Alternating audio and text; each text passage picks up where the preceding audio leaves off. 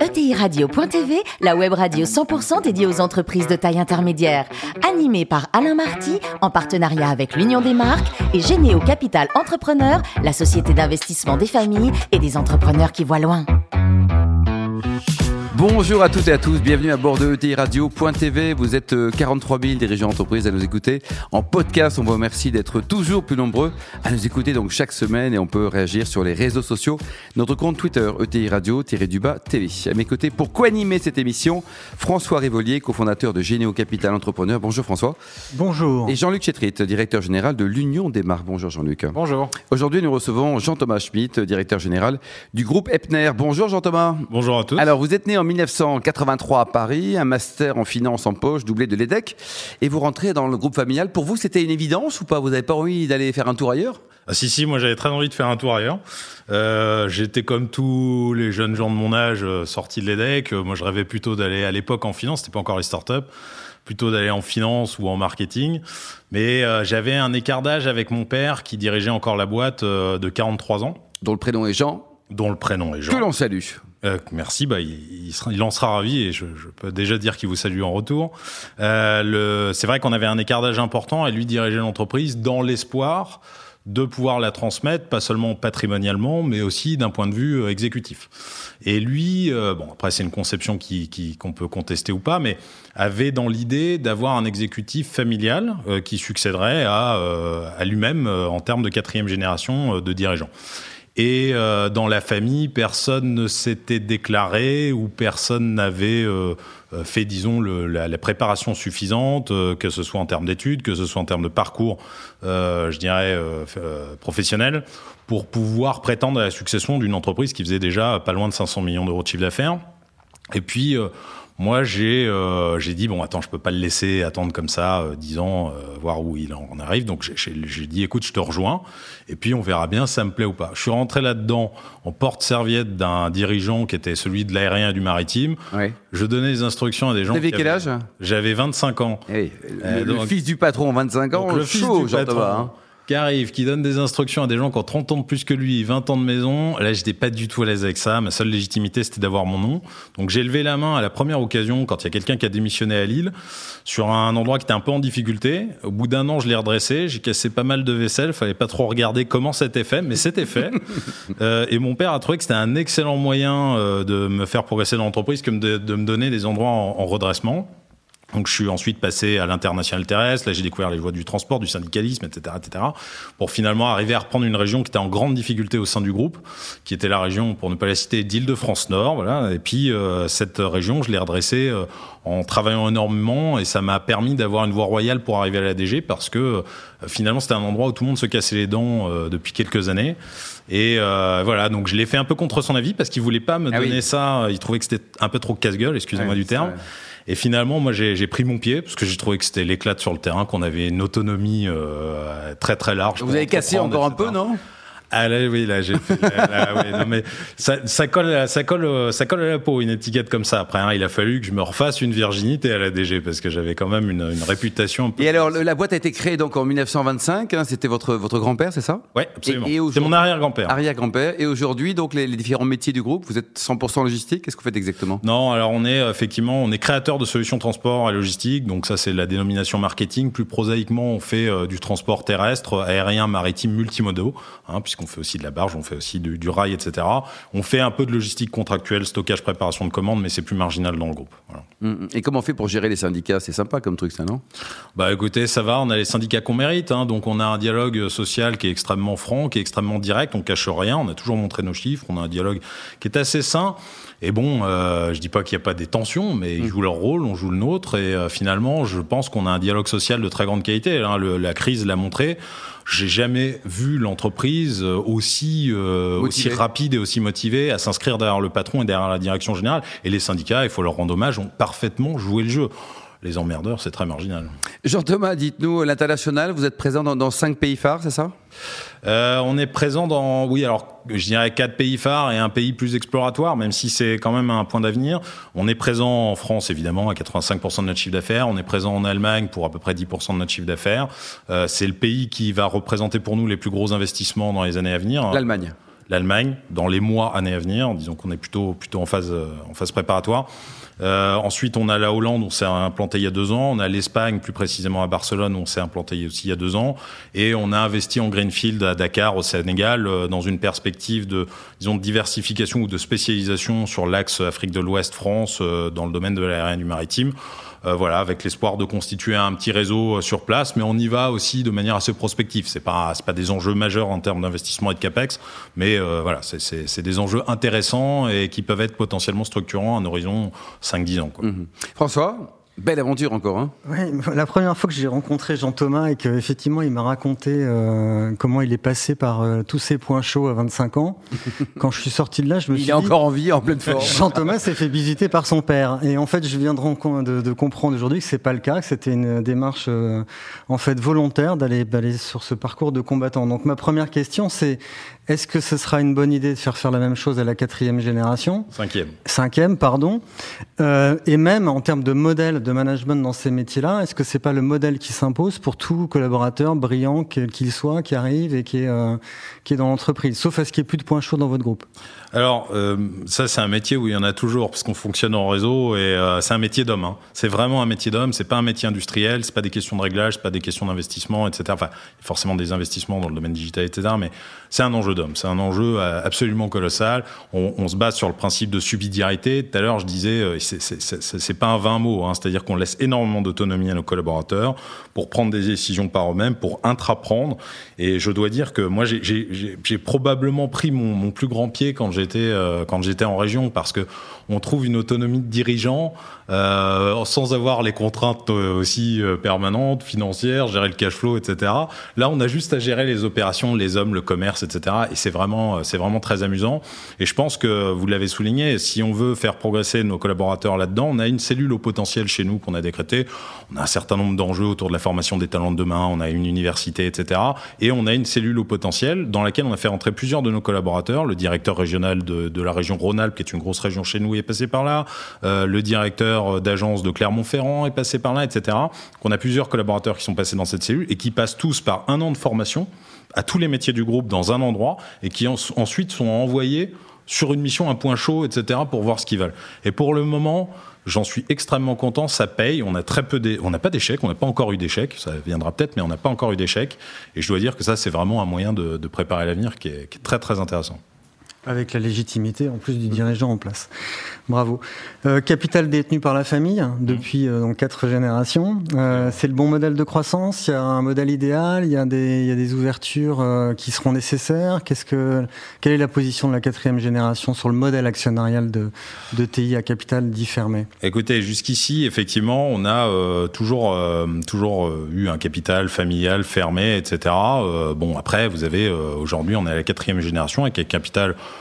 plutôt dispersé. On a une euh, holding qui détient plus de 50% des titres, donc on n'est pas aujourd'hui en situation de pouvoir perdre le contrôle, etc. Mais il n'empêche qu'une génération dispersée, elle se disperse pas seulement euh, dans, le capital. C'est pas seulement le capital qui se dilue, c'est aussi forcément des gens qui s'éloignent géographiquement, des gens qui s'éloignent de manière affective. Il y a forcément à un moment une question de, de liquidité du capital qui se pose, qui est à organiser, qui s'organise en même temps que la gouvernance, etc. Ça, c'est un premier point. Aujourd'hui, je pense que la maturité de notre gouvernance qui s'étend, on est en train de transformer le conseil d'administration pour déjà le réduire, aller vers plus d'administrateurs indépendants. Notre, notre maturité en termes de gouvernance n'est pas encore celle d'une entreprise prête à s'ouvrir ni à des managers, ni à des externes. Néanmoins, on travaille sur les managers avec euh, d'un programme de shadow, euh, de shadow action, par exemple, qu'on est en train de travailler à côté. Et euh, un jour, j'ai entendu à la radio, quelqu'un, pas sur la vôtre malheureusement, mais euh, j'ai entendu un jour quelqu'un qui disait aujourd'hui, on parle en année chien. Une année d'aujourd'hui, ça vaut 7 ans d'il y a 20 ans. Quand je dis ça à mon père, il me dit vous avez complètement raison, t'as complètement raison. Ton père qui a un chien d'ailleurs. Euh, mon père qui a un chien qui le perd assez facilement le long du bois, vous l'avez vu. Euh, et donc, euh, en fait, le truc, c'est que on est, on a une, une forêt d'épées de Damoclès au-dessus de la tête. Transformation digitale, transformation écologique, etc., etc. Donc, il y a une accélération des capex, y compris pour une entreprise comme la nôtre, qui est assez peu intensive capex. Je le vois bien. Alors on n'a pas, on n'est pas un grand groupe, donc il faut être, faut être capable de choisir ses combats. On a la stratégie de ses moyens, mais il faut être très très très précis dans ce qu'on veut réussir, euh, être très efficace dans ce qu'on veut réussir. Mais néanmoins, ça suffit pas ou en tout cas, ça, ça suffit pas à adresser tous les challenges. Donc, il va falloir les choisir. Comme j'ai déjà choisi de sortir de la logistique il y a quelques années, parce que ça s'était ça s'était vraiment concentré et que c'est devenu un métier de spécialiste qui demandait beaucoup de capex en termes d'immobilier et d'investissement informatique. Et donc, il faut se concentrer sur notre core business. Et je pense que c'est un peu le sens de pas mal de TI d'ailleurs, de devoir se recentrer sur pas mal de core business parce qu'il faut intensifier les, les capex là où on est fort et là où là où on a besoin d'intensifier ça, plutôt que de se diluer l'investissement partout. Donc effectivement, pour en revenir à la question, euh, l'ouverture au capital, c'est pas quelque chose que j'exclus ad vitam aeternam. Quoi. Il, y a, il y a forcément, mais après, je pense que ce qui fait la force d'une ETI, c'est aussi la gestion de long terme, c'est la vision de long terme, c'est la vision, c'est la capacité à absorber une crise comme celle qu'on vient de passer sans mettre les gens à la porte, en, en ayant la trésorerie gérée en bon père de famille depuis des années, capable de nous aider à le faire. Et par conséquent, euh, euh je, je, je, un investisseur à nos côtés devra partager la même, euh, la même philosophie. Ouais, bien sûr. François Dernière question, on parlait de vision, on est, vous êtes sur un secteur qui est fascinant sur euh, tout ce qui est enjeu d'impact positif, euh, attractivité des talents, métier très difficile, euh, où il faut arriver quand même à, à, mobiliser les équipes, et puis évidemment les enjeux carbone mmh. sur l'ensemble de la filière. Comment vous adressez ces, ces sujets-là et comment sortir gagnant, là aussi, dans un secteur qui se questionne fort sur tous ces enjeux aujourd'hui? Bah, C'est un secteur qui se questionne fort, en tout cas nous on, on le fait très très fort. Euh, le truc c'est qu'on on a essayé d'investir partout dans tout ce qui était effectivement. On vient de publier notre premier rapport RSE, euh, 24 pages. Euh, qui euh, finalement était très complète. Alors c'est toujours pareil, hein, c'est euh, comme la prose, on le fait sans le savoir, et la RSE c'est la même chose, on le fait sans le savoir. Quand on lit les 24 pages, moi j'étais subjugué de tout ce qu'on faisait, de tout ce que mes gars font. Et c'est vraiment, hein. il, y il avait vraiment des choses à faire. Bon, on a un plan d'investissement dans la transition environnementale. Vous vous doutez bien que pour nous, et je parlais des capex importants, pour nous c'est vraiment un enjeu clé. Hein. On sera plus là dans 10 ans si on n'a pas fait ça. On veut s'appuyer sur le GNV dans un premier temps, un mixte énergétique entre GNV électrique pour l'hypercentre, etc. En attendant l'émergence de l'hydrogène qui est finalement pas si proche que ça pour les pour les camions. Euh, mais toujours est-il qu'on a un plan d'investissement de 15 millions sur deux ans là, qui a débuté déjà l'année dernière avec une tranche de 8 millions pour changer euh, dans cette année déjà 70 70 euh, camions, l'année prochaine encore une centaine, et puis embarquer nos sous-traitants avec dans, dans le dans, dans, dans l'aventure. Et puis on se lance aussi, on fait partie des 500 euh, meilleurs employeurs de France d'après le classement Capital. On s'est lancé dans l'expérience Great Place to Work pour aussi faire un 360 sur nous. Enfin, on, on essaye de diversifier les moyens d'attirer à nous les meilleurs talents en offrant d'une part une expérience au sein de l'entreprise qui soit différenciante et puis d'autre part en, mettant en avant aussi ce qu'on fait et mmh. euh, c'est important. Jean-Luc? Alors moi, je, je impressionné par euh, ce, ce, cette capacité que vous avez à euh, inculquer des valeurs très fortes, semble-t-il. Euh, je crois que les valeurs, c'est la loyauté, l'audace, la responsabilité, l'engagement, l'excellence dans cette entreprise d'hommes hein, et de femmes. 3000 collaborateurs, plus de 3000 collaborateurs. Comment est-ce qu'on fait pour que des valeurs aussi fortes soient partagées partout dans l'entreprise, dans tous les pays où vous opérez? Ah, c'est vachement intéressant. Enfin, c'est assez. En fait, euh, sur sur la définition des valeurs, juste un petit point, euh, euh, disons euh, méthodologique. Nous, ce qu'on a fait, c'est que j'avais recruté deux consultants qui venaient de cabinet euh, en strat, qui sont venus dans l'entreprise, qui ont fait leur parcours d'intégration et qui m'ont dit dans leur rapport d'étonnement, écoutez, c'est dommage de pas formaliser vos valeurs. Elles sont super, elles sont explicites partout. Tout le monde les dit de manière spontanée, etc. Donc, on a et fait ils vous un... ont pris combien d'honoraires pour vous dire ça, les, les consultants? Bah, Ils m'ont pris très cher, très très cher. vous le savez. mais ils étaient en interne donc c'est moi bon, qui avais signé la feuille, le, le contrat. Euh, mais ce que je, enfin, grosso modo, on a interrogé 1000 personnes. Je crois qu'il y a eu 1200 ou 1300 parti, euh, 1200 ou 1300 participations euh, qui viennent euh, en bottom-up, du coup, indiquer les valeurs. On a fait un espèce de nuage de mots, on a concentré pour arriver à ces valeurs-là. La seule que j'ai imposée, parce que c'est le corollaire, et c'est pour répondre à la question, le corollaire de l'autonomie qu'on laisse et de la responsabilisation qu'on laisse, c'est la loyauté. Mmh. En région, ils sont complètement indépendants. Ils sont à des centaines, voire des milliers de kilomètres de moi. Il n'y a pas de baronnie? Euh, Non, ça, j'y ai mis fin. Ah oui, c'était à l'époque quand vous sabrez, quoi. Bah, C'est-à-dire que les baronnies, c'était bien quand chacun prenait, pouvait faire ce qu'il voulait dans son coin. Euh, pour, pourquoi pas avoir un camion de pizza sur le parking Tant qu'on faisait de l'argent, à l'époque, on s'en fichait un peu. Par contre, aujourd'hui, quand vous avez des choses qui nécessitent d'escalable à déployer, comme la transition environnementale, la transformation numérique, etc., vous pouvez pas vous permettre d'avoir un type à l'autre bout de la France qui dit bah non, je le fais pas. Euh, pourquoi ça, ça me rapporte rien C'est pas immédiat, etc. Donc les baronnies, j'y ai mis fin et je fais très très très très attention à ça. Le message passe d'ailleurs, euh, à ce que ça se reproduise pas. Mais la subsidiarité qu'on laisse, c'est vraiment le moyen de permettre aux gens de garder cette, ces valeurs-là. Je pense que c'est vraiment très très important qu'ils comprennent que ces valeurs, et, je pense qu'ils se les approprient très fort, parce qu'au quotidien, on les encourage à entreprendre, et l'encourage à entreprendre, ça, ça nécessite aussi de rentrer dans un cadre bien défini par l'entreprise. Alors, je vais revenir sur le sujet de la RSE parce que c'est intéressant. Euh, vous l'avez abordé de vous-même euh, et, et, vous l'abordez pas comme une menace ou comme une obligation, mais comme une démarche volontaire, volontariste, engagée. Et, au fond, euh, j'ai l'impression que vous considérez la RSE comme une opportunité de travailler sur de nouveaux modèles, d'apporter plus de valeur à vos clients et, d'engager plus encore vos collaborateurs. Alors, comment est-ce que ça se traduit cette, cette vision-là au quotidien dans vos actions, vos outils et même votre communication?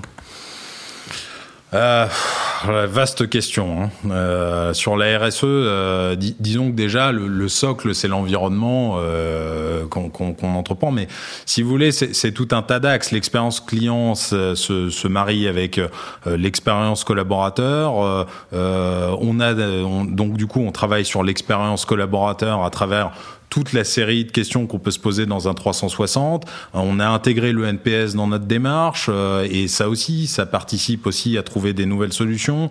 On prend en place, on met en place les projets euh, que nous proposent ici nos collaborateurs en bottom-up. On interroge beaucoup, etc. Euh, si vous voulez, on, essaye vraiment d'adresser l'enjeu de la RSE euh, par l'ensemble de ce qui la compose, la gouvernance de l'entreprise, l'environnement, euh, le côté sociétal. On, on, sponsorise des associations à but évidemment non lucratif, humanitaire, etc. Je pense que c'est beaucoup des convictions personnelles d'un dirigeant, mais qui se marient avec des convictions que de toute façon on imposerait. Euh, et, je pense que moi j'étais pas du tout Greta Thunberg à 30 ans. Euh, maintenant j'ai deux enfants, j'en ai un qui arrive, il fait 25 degrés dehors aujourd'hui, on est en, février euh, ou en mars depuis aujourd'hui. Je veux dire c'est c'est un peu terrifiant. Donc moi je m'approprie assez fort ces valeurs-là, mais de toute façon que je me les approprie ou pas, euh, c'est le sens de l'histoire, c'est le sens de mes clients, c'est le sens de mes collaborateurs, c'est le sens des actionnaires, c'est le sens de l'ensemble de mes stakeholders. L'entreprise nous appartient plus tout à fait non plus à nous les actionnaires. On est 42 actionnaires mmh. contre 10 000 clients, contre 15 à 20 000 fournisseurs, euh, contre 3 000 collaborateurs, soit 10 000 personnes qu'on est, dont on apporte la responsabilité sociétale. Je pense que la RSE, c'est même, enfin, c'est ancré dans toutes nos actions et ça doit l'être. Mmh. Amazon, c'est quoi pour vous, Jean-Thomas? C'est génial ou ils vont flanguer tout le business en France? Vous parlez de moi à titre personnel Les deux, mon commandant. Bah, euh, moi, je passe, je passe mon temps à dire à ma femme qu'il faut arrêter de commander dessus, mais euh, c'est soit on change de femme, soit celle qui change. ouais, bah écoutez, vous assumerez le sens de vos propos. Euh, non, mais dis, disons que c'est, moi, je fais pas d'Amazon bashing. Je trouve non. que c'est une formidable entreprise, extrêmement impressionnante, euh, terrifiante par certains aspects, mais très honnêtement, je fais certainement pas d'Amazon bashing. Pour moi, c'est, euh, pour moi, c'est pas forcément un concurrent direct, mais il révolutionne les attentes de mes clients. C'est-à-dire que l'expérience client que je suis obligé de suivre, moi, c'est celle d'Amazon. Mmh. Aujourd'hui, les gens qui commandent via Epner, c'est ceux qui commandent aussi chez eux sur Amazon, et donc ils attendent la même expérience euh, quand ils commandent, donc le même touchpoint, mmh. euh, la même expérience de remontée d'informations, la même qualité de livraison, etc. La barre est haute. La barre est très haute. Mmh. Et ils ont mis, non mais ils, ils, sont en train de faire de la distribution une commodité, euh, tout en apportant une expérience qui est remarquable. Il faut, faut, faut, faut, faut l'accepter. À nous aussi de faire euh, ce qu'on sait faire, c'est-à-dire apporter aussi notre savoir-faire. On a, on a une flexibilité, on a une agilité, on a un savoir-faire, une proximité du client qui est là, qui est réel, et il faut se doter des outils qui viennent aussi euh, bah, faire ce traducteur de toute cette agilité, de toute cette flexibilité auprès de nos clients pour qu'ils vivent la même expérience au quotidien euh, avec Amazon. Et pour terminer, il paraît que c'est grâce à la Covid-19 que vous êtes venu cuisiner à la maison. C'est ce que votre, votre épouse m'a dit. On a beaucoup parlé avec votre épouse. Oui, bah, le début, enfin le Covid-19, c'était il y a 10 kilos pour moi, hein, donc euh, c'est vrai que effectivement, je me suis mis à la cuisine avec des plats extrêmement light, hein, euh, du filet mignon, sauce maroilles, etc. Donc ma femme m'a redécouvert cet été avec euh, avec un gros coup de pression et voilà. Donc euh, effectivement, je suis reparti dans des petits plats. euh, j'ai trouvé ça en fait. C'est très sympa, non? J'ai trouvé ça. Quand génial. on oublie les, les, kilos et les chiens, c'est parfait. J'ai trouvé. Ouais, j'ai trouvé ça génial. Alors je sais pas. Et, et honnêtement, j'ai trouvé que c'était euh, c'était un passe-temps super sympa et voilà, j'ai redécouvert un peu un, un plaisir. Merci beaucoup Jean-Thomas. Bravo pour ce magnifique parcours. Merci également vous François et Jean-Luc. Fin de ce numéro de ETI Radio.tv. Retrouvez tous nos podcasts sur nos sites et suivez notre l'actualité sur le compte Twitter et LinkedIn. On se retrouve mardi prochain, 14h précise, pour une nouvelle émission. L'invité de la semaine de TIRadio.tv, une production B2B Radio.tv en partenariat avec l'Union des marques et Généo Capital Entrepreneur, la société d'investissement des familles et des entrepreneurs qui voient loin.